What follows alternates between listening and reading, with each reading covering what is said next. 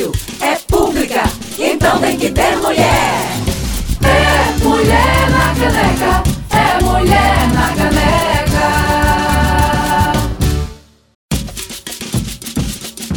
Frecaneca FM 101.5, muito boa tarde a você que está com a gente neste 28 de maio, Dia Internacional de Luta pela Saúde da Mulher e Dia Nacional de Redução da Morte Materna.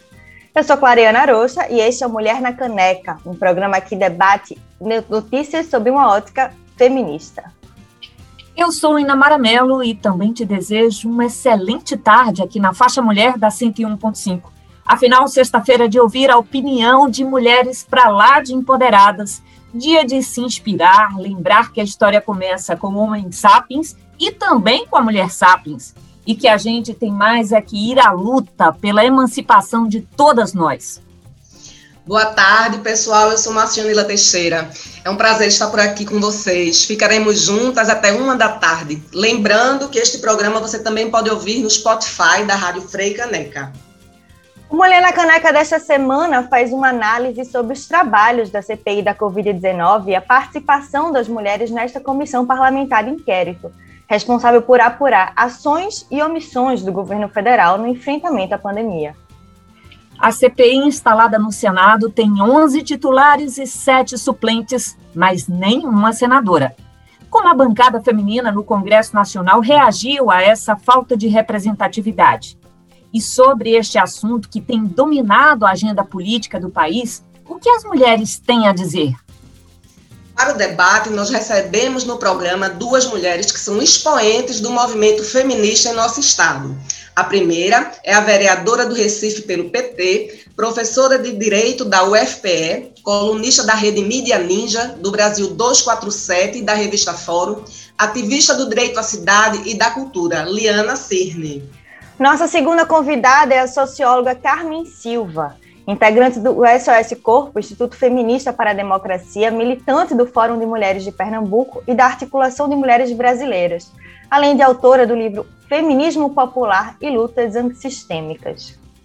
E nos destaques da semana, Constituição do Chile será a primeira do mundo a ser escrita com paridade de gênero. As mulheres foram disparadamente as mais votadas nas eleições para a Assembleia Constituinte, mas a lei criada para evitar o predomínio masculino obrigou-as a ceder vagas aos homens. Câmara aprova projeto que torna o feminicídio um crime autônomo e aumenta a punição em regime fechado. Movimentos populares convocam para este sábado, 29 de maio, manifestações em todo o país contra Bolsonaro e em defesa da vida. E mais, uma super dica de leitura. A gente comenta aqui o lançamento do livro No Útero Não Existe Gravidade, da escritora Dia Nobre. Esses são os destaques de hoje do Mulher na Caneca.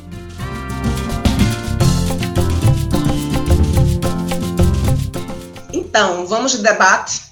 Nossa conversa de hoje é sobre a CPI da Covid-19, assunto que tem dominado as rodas de conversa e também as casas parlamentares Brasil afora no Recife, na Casa José Mariano, o tema foi repercutido pela vereadora do PT, Liana Cirne, e por causa disso, ela foi acusada de fazer política. A socióloga Carmen Silva, do SOS Corpo, vai nos ajudar a entender. Ora, uma vereadora e, portanto, uma política, não tem mesmo que fazer política? E por que o Recife precisa saber as razões que levaram o Brasil a registrar mais de 450 mil mortes por Covid? Liana e Carmen, sejam muito bem-vindas à Mulher na Caneca. Muito obrigada, Clariana. É um prazer enorme estar aqui com vocês. Carmen. Oi, gente. Muito bom estar aqui com vocês, com a Liana, com a Mulher na Caneca, nesse, nesse horário da Faixa Mulher, que é muito importante que exista. Vereadora Liana, estreando aqui no Mulher na Caneca, né? A gente estava devendo essa entrevista para nossos ouvintes. Bom demais ter aqui a sua presença. E a gente viu que você, num discurso realizado recentemente na Câmara do Recife, você afirmou que a CPI da Covid-19 nos toca diretamente. O que é que você quis dizer com isso, vereadora? Eu quis dizer que somos nós que estamos morrendo, Inamara são nossas mortes.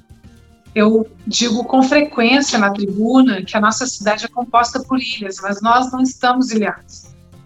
Então, a política federal genocida de, de Bolsonaro, misógina, machista, LGBTfóbica, racista, essa política nos mata cotidianamente. E agora a CPI da Covid está expondo, Inamara, que é, essas mortes não foram consequência de simples falta de logística, incompetência técnica, é, falta de preparo. Elas foram resultado de uma deliberação genocida de fato. Aliás, é por isso que vocês acabaram de anunciar o ato do dia 29, que é o ato fora Bolsonaro, porque não suportamos mais morrer né, pela omissão e pela ação genocida do governo Bolsonaro. Quando eu falei isso, fui acusada de fazer política. e é surpreendente, Namara, que é, o colega que fez essa aspas acusação, aspas, ele estava falando sério. Ele entendia que o uso da tribuna de um parlamento municipal não é espaço para fazer política. E isso é uma coisa impressionante. Depois desse embate que eu tive com, com esse colega, foi muito interessante, porque eu passei, eu refleti sobre, sobre essa fala, profundamente problemática, duplamente problemática, porque obviamente teve um recorte de gênero. Né? Era isso que eu, eu ia trazer. Não sei se ele fala isso para os amigos, né? Você é a vereadora que está ali. É, eu tenho eu tenho incomodado assim de certa forma causa um incômodo porque é, eu sou doutora em direito público eu sou professora da faculdade de direito da UFPE eu não abro mão de, de ser professora de direito da UFPE, eu não abro mão de ser doutora em direito público. Então, quando eu falo, eu falo com toda a minha trajetória de vida, com a minha qualificação profissional, com a minha formação acadêmica, eu não me dispo disso. Então, eu me coloco no, no local de vereadora, de professora de direito, de uma pessoa que tem formação acadêmica é, altamente qualificada em uma área importante no campo político. E eu não sinto o menor constrangimento ou culpa. Ao contrário, eu acho que eu tenho obrigação de usar a tribuna em cima de todos esses atributos. Então, eu me, é como se eu obrigasse a ser respeitada. Isso é um exercício que não, nem sempre é fácil para alguns colegas, porque eu falo, eu falo é, sempre uma fala fundamentada, não pode ser uma fala que seja simplesmente descartada. Isso às vezes exige um, um, é, é uma postura que não é simples para alguns colegas. Mas é exatamente por isso que eu faço esse enfrentamento, eu entendo que tem que fazer. Eu não me dispo da minha qualificação em nenhum momento. Até porque ela, eu, eu batalhei muito para tê-la. São 25 anos de docência do direito e só a gente que sabe o que é que a gente escuta, todas as rasteiras que a gente leva, todos os desrespeitos, assédio sexual, assédio moral, até você conseguir estar tá em cima do salto como eu estou hoje, foi muita rasteira que eu levei para chegar onde eu estou. Então eu não desço do meu salto, não, porque para subir nele foi muito difícil. E é, e ao mesmo tempo essa coisa dessa acusação de me fazer política é muito interessante. Como é complicado. Primeiro que eu sou mulher, segundo que eu sou de esquerda. Pois é, então, Liana, cortando, cortando para Brasília, não é? falando da CPI lá, né, e no que acontece com essas mulheres lá, elas foram excluídas da composição da CPI da Covid, né? A CPI tem 11 senadores titulares e 7 suplentes. E entre, entre esses 18, nenhuma mulher.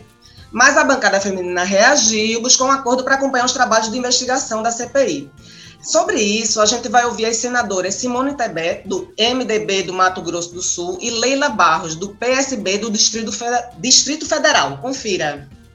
Embora nenhuma senadora tenha sido indicada para a CPI da pandemia, a bancada feminina decidiu participar das investigações. A ideia é que pelo menos uma parlamentar acompanhe presencialmente as sessões do colegiado. A líder da bancada feminina no Senado, Simone Tebet, do MDB de Mato Grosso do Sul, avalia que a atuação das mulheres será decisiva no resultado da CPI. A bancada feminina não tem direito a indicar um membro, mas isso não nos impedirá de acompanhar para e passo os trabalhos. Isso não nos impedirá da nossa plena obrigação de sermos vigilantes, da nossa participação. Isso não nos impedirá de colaborarmos na investigação, investigarmos erros e omissões de quem quer que seja, autoridades federais, estaduais, municipais inclusive na responsabilização dos envolvidos. A mesma posição foi defendida pela senadora Leila Barros, do PSB do Distrito Federal. Diferentemente de alguns, a bancada feminina assim, nessa casa, ela não é negacionista, ela acredita na ciência, no uso de máscaras, no isolamento social e apoia as medidas de combate à pandemia. Nós, as mulheres, e certamente a grande maioria aqui defendemos a vida. As senadoras não poderão apresentar requerimentos nem votar, prerrogativas dos integrantes da CPI, mas podem fazer perguntas durante as audiências públicas. Da Rádio Senado, Rodrigo Rezende. Carmen, a gente acabou de ouvir a declaração de duas senadoras sobre a CPI da Covid-19. A CPI ter nascido com uma dívida com a paridade de gênero não chega a ser propriamente uma novidade, né? Já que a gente leva em conta a baixa, a baixa representatividade tradicionalmente que já existe no, no parlamento. Mas essa reação das mulheres e a dimensão que a questão de gênero tomou nessa CPI é um indicativo de que alguma coisa pode estar melhorando, pode estar mudando? Com certeza, o mundo está mudando o tempo inteiro, né? E a nossa posição no mundo também, porque a gente se organiza e luta muito para que isso aconteça. Mas esse fenômeno relacionado às senadoras, às mulheres, na, pode ser no Senado, mas também na Câmara, é o mesmo fenômeno que Liana descreveu há pouco, quando ela é acusada na Câmara de Vereadores do Recife de fazer política coisa para a qual ela está lá, né? que ela foi eleita para fazer política. E, mas além disso, esse fenômeno é o mesmo porque a posição majoritária do grupo social homens, que é um grupo social em si, que é um dos polos da dominação e da exploração no sistema que a gente vive, que é um sistema patriarcal, ele não é um, um, grupo social que possa ser definido só por posições individuais, por atitudes, né? Quer dizer, não se trata apenas disso, é muito mais grave. Tanto é mais grave que a mesma coisa que ocorre na Câmara Municipal de Recife ocorre na, no mais importante espaço político que a gente está vivendo nesse momento, que é a CPI do genocídio, chamada CPI da Covid, que está descobrindo a intenção genocida do governo federal. Então, ocorre a mesma coisa porque em dois espaços tão distintos. Porque para a maioria desse grupo social chamado homens, o lugar de mulher não é na política. Porque eles têm o controle da política. Né? Eles, eles estão confortáveis nesse lugar e eles querem desalojar todo mundo que tenta reduzir todo mundo que tente reduzir o conforto deles. E nós, mulheres, não entramos na política para figurar. Quer dizer, a gente nunca está na política apenas para é, fazer figura, né, fazer figuração. A gente está para desestruturar mesmo, ou seja, para fazer política. E tanto faz ser no parlamento como no movimento social. Quer dizer, a, a fazer política não é só é, participar de partidos políticos e se candidatar. Isso é uma parte significativa e importante, porque nós vivemos numa democracia representativa, ou pelo menos uma suposta, porque nem todo mundo está representado nela. Nós mesmos, como mulheres, temos uma representação muito pequena. E a gente hoje pode saudar a, a nova Constituição, a nova Constituinte do Chile, porque elegeu é, paridade entre homens e mulheres. Na verdade, as mulheres foram uma representação maior, vocês citaram aqui no início, tiveram que reduzir a bancada para chegar numa condição paritária. Mas o, o sistema que a gente vive é para organizado legalmente no Brasil, mas também em muitos países, para nós mulheres não termos a possibilidade de ocupar os espaços de poder. Quando a gente está no espaço como o parlamento, fazendo política, quer dizer, você tem sempre que ser muito mais do que vários homens que estão ali há muitos séculos para poder é, ocupar esse espaço com algum grau de reconhecimento. Então, isso tudo faz parte desse sistema de dominação e exploração que nós mulheres vivemos. É, eu pergunto agora para a Liana, é, Liana, quem tem acompanhado as sessões é, dessa CPI, na verdade a gente tem assistido quase que um espetáculo, todo dia tem um capítulo, e a gente vê o quanto que as senadoras têm sido interrompidas ou taxadas de agressivas pelos colegas, e nós vimos nesses dias, nesse mês de maio, é, vários expedientes que são comuns né, na tentativa de inferiorizar uma mulher. É, isso ocupou páginas de jornais, manchetes, isso foi tema de debates ao longo desse mês. Isso tem servido para escancarar o machismo no Congresso? E, e aí eu aproveito para pedir a você, que você já começou a falar é, no início do programa, mas acho que você, como parlamentar, nesses cinco meses de mandato, é, que mais que você pode falar sobre esse tipo de, de manifestação contigo na Câmara do Recife e fazendo aí este paralelo, para além daquela acusação sobre fazer política? Eu não acho, Namara, que a CPI esteja servindo para expor o problema do machismo no Senado, no Congresso Nacional. Eu acho que essa nem está sendo uma questão por trás. Acho que nós estamos aqui fazendo um debate ímpar. Mas não é isso que a mídia tem repercutido. Não, nem sequer está havendo um constrangimento interno dentro dos partidos sobre por que não foram indicadas mulheres. Dos 18 membros entre titulares e suplentes para compor a CPI, nenhuma mulher foi indicada, foi necessário um acordo posterior.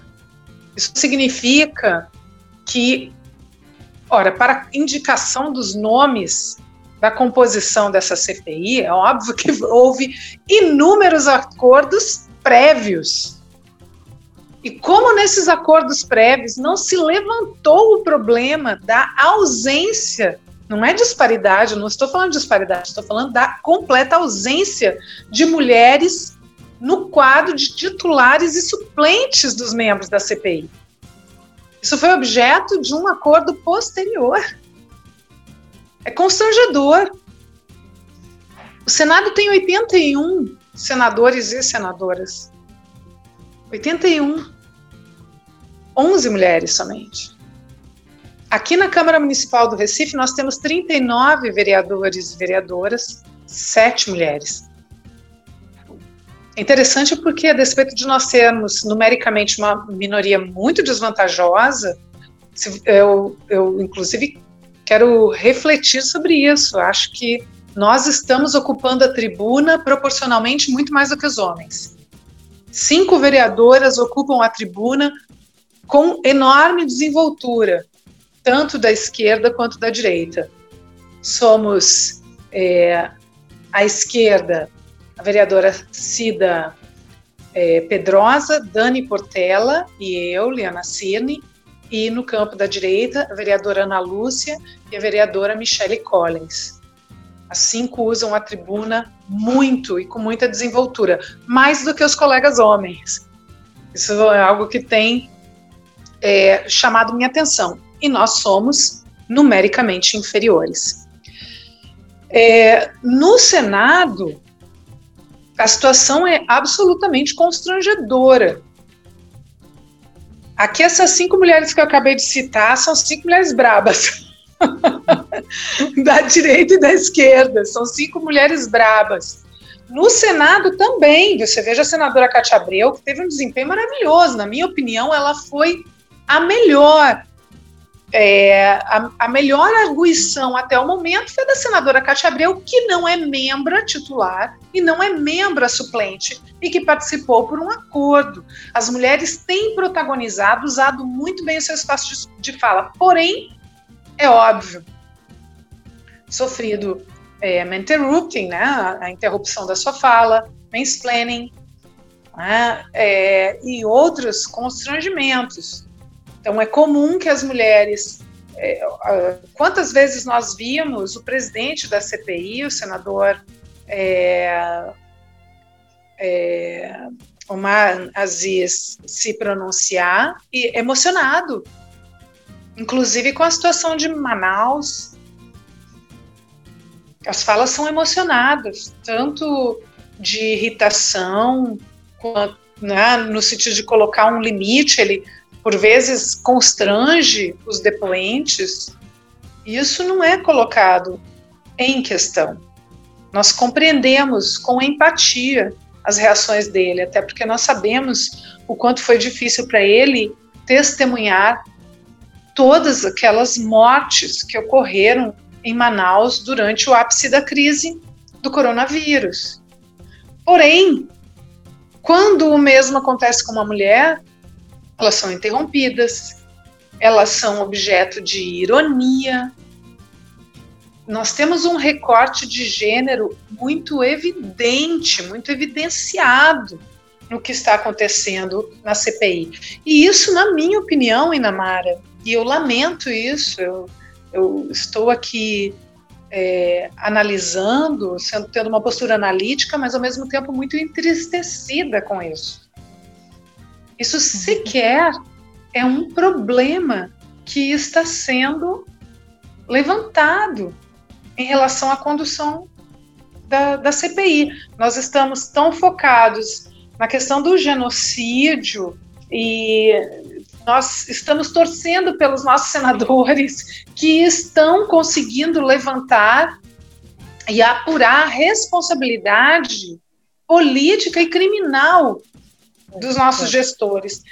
Então, nesse momento, é, é, nem sequer a gente, a gente consegue problematizar a questão de gênero, mas ela é forte e ela é violenta.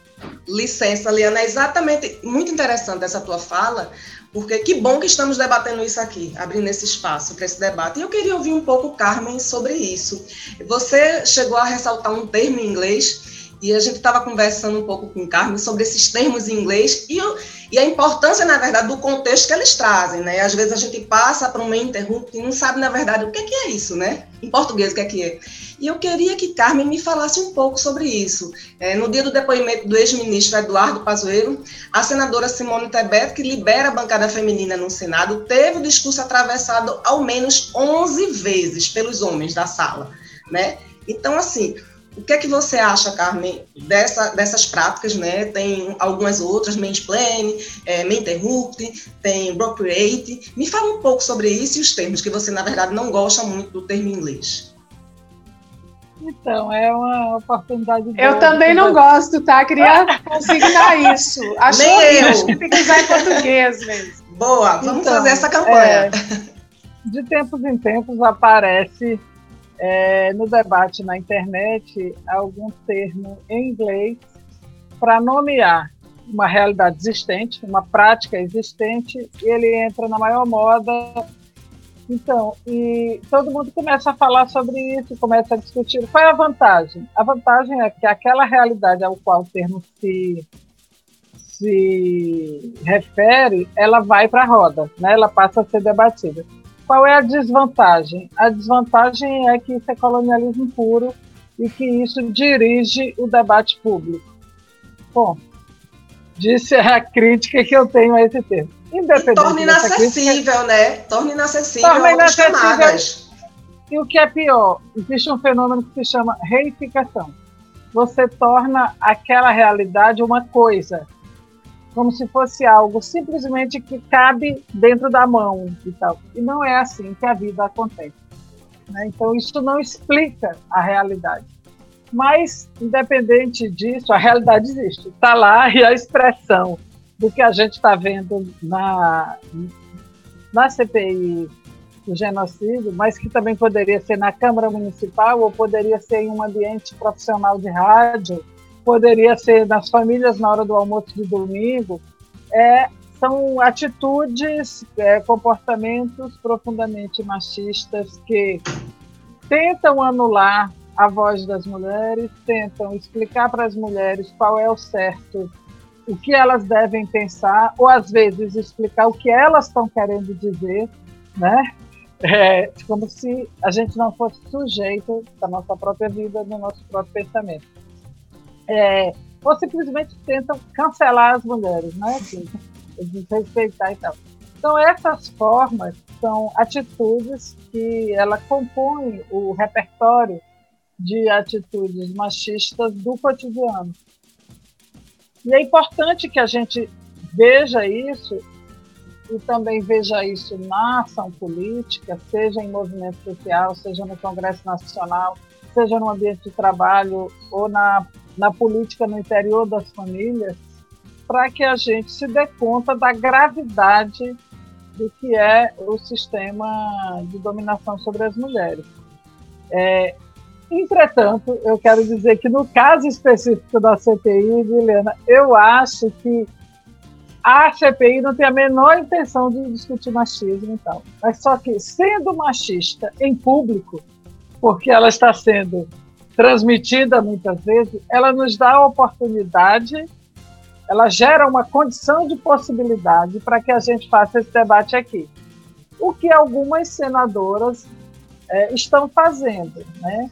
Eu tenho acompanhado, é, não acompanho muito a mídia corporativa, mas acompanho muito a mídia de esquerda, a mídia dos movimentos sociais, e isso tem, tem eu tenho visto as senadoras trazerem para o debate muitas vezes o fato de que elas são desrespeitadas como senadoras é, e como mulheres no, exercício da política né, lá na CPI. Então, o fato de ser o, o centro do debate político hoje está na CPI e isso está sendo transmitido, gera essa condição de possibilidade. Mas, obviamente, a CPI não vai, aí eu concordo plenamente com o Liana, ela não está debatendo isso e não vai debater. Mas eles estão sendo homens lá. E ao serem homens lá, eles fazem exatamente o que eles fazem sempre. Né? Só que e é televisionado agora, né? Só que televisionado, só que as senadoras é, batalharam pelo espaço que elas estão tendo. E aí eu queria fazer assim, um registro que eu acho muito importante realmente os partidos não indicaram ninguém, nenhuma mulher. Os acordos prévios não consideraram as mulheres, porém, as mulheres impuseram um acordo posterior que permite que elas hoje possam usar da palavra na, na CPI e, portanto, aparecerem nesse espaço que está sendo televisionado o tempo inteiro. Então, assim, eu estou dizendo isso porque no começo do programa vocês perguntaram, mas o que está mudando? Isso está mudando. Porque não era assim. É, isso antes não, não vinha não, público para a gente vinha... debater, essa, não tinha esse questionamento, né? E simplesmente estava, estava resolvido assim. Isso implica que o movimento feminista está crescendo porque aquelas mulheres não estão todas no movimento feminista. Exato, você vai ter uma senadora Isso já é mais um avanço, inclusive, né? É um avanço, porque você vai ter uma senadora ou outra lá que concorde com o feminismo. A maioria não está nem, nem cogitando essa hipótese. Porém, a conquista que elas tiveram se deve à existência do movimento feminista.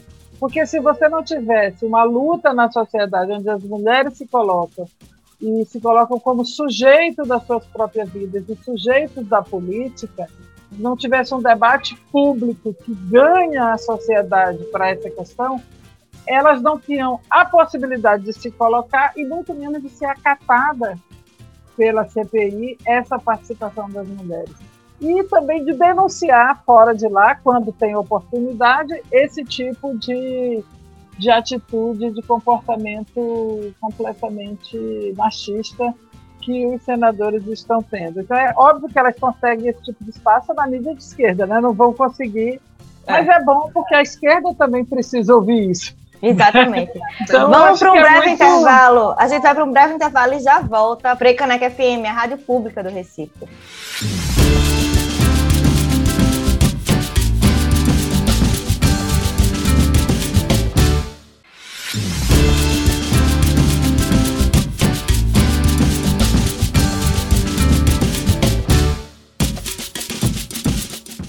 Estamos de volta com Mulher na Caneca, aqui na Frecaneca FM 101.5. Nessa conversa com a vereadora do Recife, Liana Cirne, e com a socióloga Carmen Silva, a gente comenta agora aquilo que é o principal alvo na investigação da CPI, o enfrentamento da pandemia pelo governo federal. Qual a leitura de vocês sobre a necessidade de apuração da responsabilidade das mais de 450 mil mortes por Covid no Brasil? Que começa, Carmen posso começar. É, a, a, obrigação da sociedade brasileira e do Congresso Nacional é apurar, porque todas as, as indicações elas vão na mesma direção. Houve um crime e houve uma intencionalidade nesse crime. Todas as indicações apontam para isso. O governo federal adotou uma estratégia que foi todo mundo se contagiar, e não importa se as pessoas que precisam sair para trabalhar, que as pessoas que estão na periferia, que as pessoas pretas, que estão sobrecarregadas, inclusive sem emprego, morram. Isso foi uma estratégia adotada para atingir uma imunidade do povo brasileiro pelos meios naturais o mais rápido possível em prol da economia da qual eles não cuidam, mas que eles têm a intenção de, de reduzir a força, inclusive, enquanto uma economia capaz de enfrentar os problemas da nação. Eles querem cada vez menos direitos, mais privatização. Essa é a economia deles. Para isso, se morrer muita gente descartável, muita gente preta, muita gente jovem, não tem o menor problema. Então, houve uma intencionalidade. E a CPI, o que ela está fazendo, é, vocês vão me perguntar, mas qual vai ser o resultado final? O resultado final a gente não consegue prever. Agora, que ela está trazendo à tona a intencionalidade, na medida em que não houve aquisição de vacinas, não houve planejamento, fiquei logístico, já que a gente, o ministro é especialista em logística, sequer logístico para levar oxigênio para Manaus, não houve, houve um protocolo que não tem base científica nenhuma mandando tomar cloroquina e com certeza vai ser apurado que tem muita gente por trás ganhando dinheiro com isso. Entendeu? Então são vários, vários os, os atos apurados na CPI que demonstram uma intencionalidade genocida. Então, Liana. isso é muito importante que seja apurado. Gostaria de comentar, vereadora, qual é a leitura que você faz sobre a gestão dessa pandemia? É genocida. Ah, nós, a, a CPI serviu para trazer à baila o que nós já supunhamos, mas não tínhamos a, a confirmação. Agora nós temos a confirmação pelos depoimentos de Pazuello, pelos é, de Maíra Pinheiro. É, o depoimento de Maíra Pinheiro foi muito revelador, muito revelador de que houve é, houve uma omissão deliberada, criminosa os depoimentos expuseram que houve uma decisão de não comprar a vacina. E, aliás, isso foi trazido de maneira irônica. O cachorro comeu a carta da, da Pfizer, do laboratório da Pfizer. É, a, a, coisas que a gente acha que, que ficam no plano das fake news, dos memes de WhatsApp e que chegam na CPI da Covid trazidas por pessoas que ocupa, ocupam e ocuparam cargos importantes no Ministério da Saúde e outros ministérios. Eu acho importante a gente comentar também o papel da secretária Maíra Pinheiro, porque acho quero endossar a fala da Carmen quando ela denuncia esse feminismo colonialista, e é preciso que a gente tenha compreensão de que o nosso feminismo não é o feminismo do 1%. Nosso feminismo é um feminismo interseccional, nosso feminismo é antirracista, nosso feminismo tem classe. Então, e é muito importante a gente ter essa compreensão. A Maíra Pinheiro não foi somente a capitã cloroquina, ela não foi somente é, a mulher que, que fez treinamento para o chamado tratamento precoce com, com cloroquina, que é, dificultou a compra de oxigênio em Manaus, que atrapalhou procedimentos sanitários com comprovação científica, que, que ridicularizou o potencial é, é, e a importância não só sanitária, mas nesse contexto, a importância histórica da Fiocruz. Ela foi também uma das médicas que foi ao aeroporto vaiar os médicos cubanos, numa atitude francamente racista. Então, é, essa a, a, o questionamento, quando a gente pensa no papel das mulheres na CPI, a gente também tem que pensar que é, estas mulheres sem compromisso de classe, estas mulheres que são antifeministas, estas mulheres que são racistas, essas mulheres que são LGBTfóbicas, elas têm um compromisso com o, com o genocídio do povo brasileiro, que é um genocídio que tem raça, tem classe, tem gênero. Ô, Liane Carmen, falando exatamente nisso, defendendo a ideia, a gente parte da ideia de que o feminismo não é sexista, não pretende inverter a opressão que hoje nós sofremos, não pretende que as mulheres venham subjugar os homens, um portal feminista do chamado Catarinas, na coluna deste mês do coletivo Meu Voto Será Feminista, faz uma pergunta bastante sugestiva. E se a CPI da Covid fosse conduzida por mulheres feministas, o que é que mudaria? E a gente completa: se a gestão da pandemia fosse feita por mulheres, onde nós estaríamos? Vamos aqui debater isso. O que é que vocês acham? Ah, eu sou otimista. Esse sonho, esse sonho. Eu também. Eu também se, se nós tivéssemos a gestão da. Se nós tivéssemos feito a gestão da crise sanitária pela pandemia do coronavírus por mulheres feministas, hoje nós teríamos vacina no braço e comida no prato. Tá aí a Nova Zelândia para provar isso, né? Tá aí a Nova Zelândia, eu, é, eu acho que que nós temos indícios. O, o Brasil está na situação que está porque foi gerido por um homem misógino, racista, LGBTfóbico. É, então, tem um projeto de país por trás desse genocídio. Exatamente. Não é uma crise logística, é um projeto de país, é um projeto político que redunda em 450 mil mortes caminhando para um milhão se nós não tirarmos esse homem. Por isso, por isso o ato do sábado, do dia 29.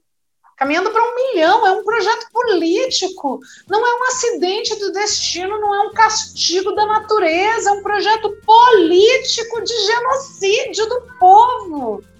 Então, se nós tivéssemos a gestão da crise sanitária realizada por mulheres feministas, nós teríamos priorizado as medidas de isolamento, sim, o auxílio emergencial, sim. Teríamos é, feito cumprir o isolamento, entendido não como privilégio, mas como direito. Teríamos comprado as vacinas de imediato teríamos feito os investimentos corretos. Porque o investimento na economia, Carmen fez uma ironia em relação a isso, muito acertada. Quando essa política de homens brancos, quando essa política de homens brancos se estabeleceu, foi para dizer que a prioridade era a economia, era no CNPJ, não era nos CPFs.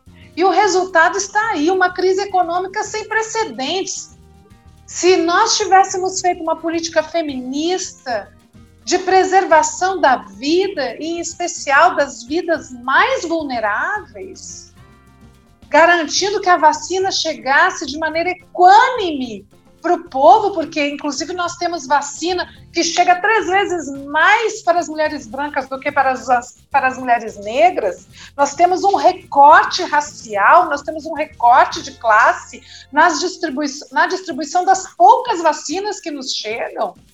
É uma violência se sobrepondo à outra. Se nós tivéssemos uma, uma política feminista, nós teríamos outro resultado. Nós teríamos investido sim nos CPFs, no isolamento, no auxílio emergencial, na aquisição das vacinas. E hoje nós teríamos já condições de ter uma retomada econômica. Carmen. Não há a menor dúvida, é, Helena está certíssima, é um projeto político. A diferença com outros países, por exemplo, Nova Zelândia, demonstra isso e ainda demonstra no nível até superficial, porque é uma outra intencionalidade completamente distinta. O que está acontecendo no, no Brasil é a dominação de um projeto fascista, absolutamente misógino, racista, mas também ultra neoliberal. Eles não se importam com as pessoas. Eles não se importam. Eles estão no poder para seu benefício pessoal e para o benefício de menos de 1% dos muito ricos. Não é nem com os pouco ricos, não, é só para os muito ricos. Então, se a gente tivesse na gestão do país, para estar na gestão da pandemia, seria um projeto feminista. Um projeto político feminista, antirracista, é também anticapitalista um projeto político feminista, ele iria não só garantir a vacina no braço, a comida no prato, o auxílio emergencial, como não nos deixaria entrar nessa crise econômica sem precedentes que nós estamos entrando. E não teria esse recorte de classe e de raça, inclusive para vacinação.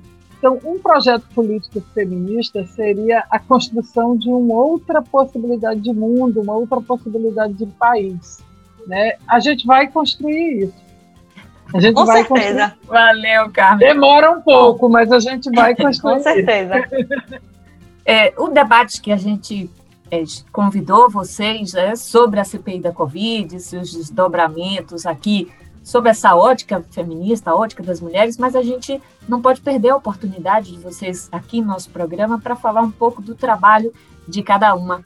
É, então eu pergunto no finalzinho dessa nossa entrevista, eu pergunto primeiro a Liana sobre como tem sido a experiência de atuar pela primeira vez na Câmara de Vereadores do Recife. A gente viu que um dos destaques foi a apresentação de 80 emendas à LDO, a Lei de Diretrizes Orçamentárias, e um número que representa mais do que o total de emendas de todos os vereadores do ano passado. Liana, fala um pouquinho para a gente deste seu trabalho na Câmara. Tem sido desafiador, Inamara, e tem sido assim muito vertiginoso. A gente tem um, um sentimento, não é um sentimento, é um fato. Estarmos aqui ocupando esse espaço tem um peso histórico. Isso, esse lugar nos foi negado ele nos foi negado. Então a gente chega aqui com sede e fome de fazer história. A gente chega com uma responsabilidade política muito grande. Tem um, um desejo muito grande de ocupar cada milímetro desse espaço. Então, aqui os seguranças já me conhecem, né? Porque a gente chega, eu sou a primeira a sair, eu sou a, última, eu sou a, primeira, eu sou a primeira a chegar, sou a última a sair. O gabinete todo já, já se acostumaram. No começo era no começo era estranho, agora já se acostumaram que a gente fica até tarde trabalhando mesmo, a gente chega cedo, sempre tem muito trabalho. A gente tem algumas metodologias, a gente dá resposta muito rápido pelo gabinete virtual, pelo WhatsApp. A gente ouve tudo. E, e essa, as emendas à lei de, de diretrizes orçamentárias, elas foram incríveis, porque a gente convocou uma reunião pública para ouvir a sociedade civil e depois que a gente convocou, a gente descobriu que tinha sido a primeira reunião institucional da história da Câmara Municipal do Recife. Antes da conclusão do prazo para entrega de emendas, ou seja, institucionalmente foi a primeira vez na história da nossa Câmara Municipal que a sociedade teve um espaço formal de apresentar suas sugestões. Com isso. Essas sugestões poderem ser incorporadas à lei de diretrizes orçamentárias. E aí a gente fez um plantão, a gente chama de plantão LDO, a gente passou o final de semana, porque o prazo era muito curto, a gente passou o final de semana inteiro em Namara, avaliando todas as sugestões. Foi incrível. E assim a gente tem feito, a gente foi autora da, da Lei da Cultura Popular, que era um débito meu com, com as mestras e mestres da cultura popular pernambucana, que foi uma coisa assim que foi um, um vou, vou, usar a palavra porque não tem outro, foi um tesão grande de fazer, uma coisa maravilhosa, e a gente tem produzido e dado resposta, porque a gente entende que é, é um espaço muito importante, a gente ocupou, a gente quer ser a primeira, e atrás da gente tem que vir muito mais. Que bom, Liana, dá vontade de ir para a Câmara todo dia, acompanhar de perto. Carmen, fala agora um pouco também do teu trabalho né, no SOS Corpo. Essa semana vocês lançaram um informativo chamado Violações de Direitos Humanos no contexto da pandemia da Covid-19 no Brasil. Esse informativo traz 17 casos de violações que foram documentados durante o período da Covid-19. Conta para a gente um pouquinho dos detalhes desse projeto, para mim já é interessantíssimo. Então, antes eu até queria saudar que a, o trabalho que a Liana está fazendo na Câmara. Eu acho que a presença da Liana, da Cida Pedrosa e da Dani Portela é para nós do movimento feminista um, um ganho muito importante, né? Assim, para para a esquerda na cidade do Recife, né, é uma, uma conquista importante, já está mostrando a que veio, né? Acho que é bem, bem bacana. E queria dizer assim que o FS Corpo, esse ano, 2021, estamos fazendo 40 anos. Então, são 40 anos de trabalho, de atuação no movimento feminista nacional e latino-americano, e com muita, muita, muita atuação no campo da pesquisa social, da comunicação política, da educação popular com mulheres, né? E essa essa idade de 40 anos também nos sente de responsabilidades, né? De continuar por mais 40. Então, essa, esse informativo que você falou é parte do trabalho que a gente faz em parceria, inclusive com outras organizações, para denunciar a situação de violência e outras violações de direitos que nós mulheres sofremos. A gente tem uma articulação nacional, né, através da qual a gente está é, tá tentando fazer um levantamento mais permanente das violações de direitos durante a pandemia, porque é um tempo muito diferente esse tempo que a gente está vivendo, né? E é um tempo de, de, muito, de muita solidão para quem está confinado e para quem não tem a possibilidade de estar confinado mas vive nesse terror que é o, as mortes cotidianas cercando a gente. Então, tudo isso é para nós motivo de muita preocupação e exige fazer desse tempo específico um tempo que seja politizado. Né? A vivência na pandemia ela precisa ser politizada. E por isso também a gente permanece nessa linha de denúncia da violação dos direitos. Vai sair muitas outras coisas, né? fiquem ligados nas redes sociais, no Instagram, no Facebook e no site do SOS Corpo, que nesses 40 anos a gente também vai estar passando por um processo de reformulação né, do, da, da nossa vida digital e acompanhem a gente que dá para ver muita coisa interessante para tanto no campo da denúncia das violações como no campo também da dos cuidados, no campo da educação, né, no campo da pesquisa. Tem muita coisa boa para ver por lá. Diana e Carmen, muito obrigada pela participação de vocês no Mulher na Caneca. É um orgulho imenso para a gente que faz Mulher na Caneca poder receber mulheres tão maravilhosas como vocês. O SOS tem assento cativo no Mulher na Caneca, ele tem que sempre estar presente, você sabe disso, Carmen. É uma pena que nosso tempo acabou, mas fica o nosso agradecimento e o convite para que vocês voltem sempre. Nossos microfones estarão sempre abertos para vocês estamos por aqui, sempre às ordens, que é muito importante esse trabalho de vocês para a gente.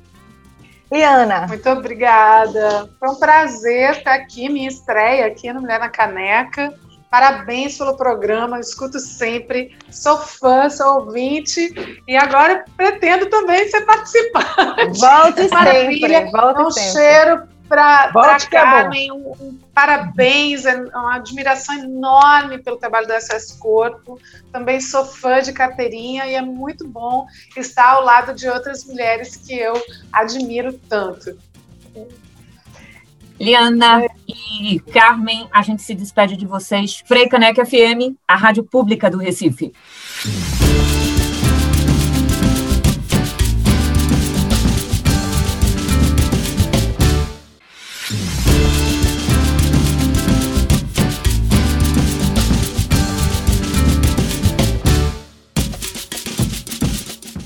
Estamos de volta com Mulher na Caneca aqui na Frei Caneca FM 101.5. Neste terceiro e último bloco, notícias que valem a pena ser comentadas no quadro E aí, o que é que tem de novidade?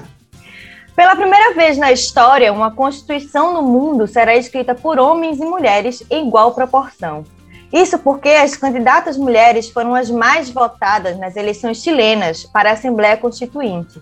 Mas a Lei de Igualdade de Gênero, criada para evitar um predomínio masculino, obrigou-as a ceder as vagas aos homens, segundo o Serviço Eleitoral chileno. O mecanismo de correção de resultados por sexo acabou por favorecer os homens, embora visasse a paridade e tenha sido pensado para beneficiar as mulheres num dos países mais conservadores da América Latina. A onda feminista no Chile propiciou uma nova geração de políticas mulheres com grande interesse por parte do eleitorado. Há quem pense que as mulheres chilenas não precisem de ações afirmativas de gênero depois desse ocorrido, porque demonstraram nas ruas e nas urnas que são maioria. O sistema de paridade chileno funciona por distrito eleitoral, prevendo-se que, se a paridade entre homens e mulheres não acontecesse de forma natural, o gênero que superasse o outro em quantidade de votos deveria ceder lugar para corrigir essa disparidade. Mas a cientista política Marcela Rios, do Programa das Nações Unidas para o Desenvolvimento, PNUD, ressalta que, sem o critério de paridade, as mulheres não seriam metade das opções de candidaturas. Afirmar que, sem a paridade, teria tido mais mulheres eleitas é, portanto, uma mera suposição. Além de constituintes, os chilenos elegeram vereadores, prefeitos municipais e governadores em eleições nas quais a regra de paridade não existiu. Nesses casos, as candidatas mulheres foram apenas 39% para os cargos de vereadoras, 23% no caso de prefeitas e 16% para governadoras. Cláudia Parente, bem-vinda de novo, sempre. Oh, eu sou de casa. É, essa história, essa eleição do Chile é uma coisa, é muito animador, né? Principalmente porque o, o que eu acho que a coisa mais importante é, é ser paritário e ser que não é tão paritário. No final, as mulheres levaram desvantagem, porque são 155 cadeiras e os homens ficaram com 78 e as mulheres com 74, 77. Então, devia ter sido o contrário, né? Já que era para ter um a mais, acho que esse a mais podia ter sido das mulheres, já que elas foram mais votadas, né? O desempate. Agora, sim, o que eu acho que é bem importante é o fato de ser justamente uma composição para uma Assembleia Constituinte, né? Que você tem uma, uma Constituição do Chile que ainda é do tempo da ditadura. Mesmo ela já tendo sofrido várias emendas, mas o povo já mostrou que estava insatisfeito, né? E assim, o que a gente espera é que essa onda ela saia varrendo a América Latina inteira. É isso que a gente quer. é que esses espaços sejam cada vez mais ocupados. A gente está vendo a diferença que as mulheres estão fazendo na política. A gente vê a Nova Zelândia como o país com, com o trabalho mais bem sucedido de enfrentamento à Covid. É um país que morreu, que não morreu 100 pessoas de Covid. É uma coisa impressionante em comparação com o resto do mundo. Você vê aí, assim, todos os países comandados por mulheres tiveram um desempenho melhor, e é, são poucos, mas todos tiveram um desempenho melhor no enfrentamento à Covid. É, a gente está vendo na CPI nossa da Covid, as mulheres não tiveram oportunidade de participar, não podem, elas não podem é, indicar um requerimento, elas só podem fazer perguntas, né, tem a representação, mas você veja que quando as mulheres, elas, mesmo as de direita, mesmo as de centro, que não são da minha orientação política, mesmo essas quando participam, elas são muito mais objetivas do que a maioria dos homens. Então a gente vê o quanto é importante, o quanto é necessário a presença das mulheres na política. Agora eu acho, eu quero fazer um comentário, eu acho que as mulheres também, elas têm que construir seu próprio jeito de fazer política. Não é elas chegar e fazer a política dos homens, não. Acho que as mulheres têm que entrar na política e fazer a política delas com, com, a nossa visão de mundo, com a nossa empatia, entendeu? Eu acho que não é para as mulheres irem para a política para reproduzir o, o, o, o, desempenho masculino na política. Eu acho que a política que a mulher tem que fazer é uma nova política para a construção de um novo mundo. Chega dessa história de dizer, ah, mas sempre foi assim, é assim, eu já peguei o bonde andando, azar do peba que nasceu sem rabo. Se alguém não tiver coragem de começar a mudar, vai ser assim a vida toda. Entendeu? Então, assim, acho que a, a mulher na política é para fazer outra política. É isso. Exatamente, Claudinha. A outra notícia é que a Câmara dos Deputados deu aval nesta última semana para que feminicídio se torne um tipo específico de crime. Isto é, deixe de ser uma qualificadora se torne um crime autônomo dentro do Código Penal. A penalidade mínima sobe de 12 para 20 anos, com o um máximo de 30 anos em regime fechado. Como houve consenso entre as bancadas, a votação foi simbólica. Agora o texto segue para tramitação no Senado. A relatora do projeto, a policial Kátia Sastre, do PL de São Paulo, espera que com a mudança na lei, o aumento da pena do crime de feminicídio possa frear o aumento de casos de violência contra a mulher. Apesar de o feminicídio ser crime hediondo, com pena de 12 a 30 anos de reclusão, tais penas não intimidam os criminosos que insistem na violência, não temendo a aplicação da lei penal. Segundo o Anuário Brasileiro de Segurança Pública, 648 mulheres foram vítimas de feminicídio no primeiro semestre de 2020, um aumento de 1,9% em relação ao mesmo período do ano anterior. Desse total, 89,9% foram assassinadas pelo companheiro ou ex-parceiro. Para a gente fechar o bloco de notícias, manifestações contra o presidente Jair Bolsonaro estão sendo convocadas em várias cidades do país para este sábado, dia 29. No Recife, o ato acontecerá na Praça do Derby e tem como palavras de ordem que pedem fora Bolsonaro, vacina e auxílio emergencial de 600 reais. O evento tem a participação de centrais sindicais, entidades estudantis, movimentos de mulheres e partidos políticos. Os organizadores realizam a convocação lembrando das mais de 450 mil vidas perdidas pelo descaso do governo Bolsonaro. Também há uma orientação para que os presentes usem máscara PFF2 ou N95, álcool em gel e demais cuidados para evitar o contágio pela Covid-19. E o Mulher na Caneca fica por aqui. Sugestões de pauta podem ser enviadas para mulhernacaneca.gmail.com. Nós ficamos por aqui, agradecendo o trabalho técnico de Flávio Rodrigues. Eu, Inamara e Clariana voltaremos na próxima sexta ao meio-dia, aqui na Freicaneca FM. Afinal, se é rádio, se é, rádio, se é pública, se é pública tem que ter mulher. Tem que, ter, mulher. É mulher na.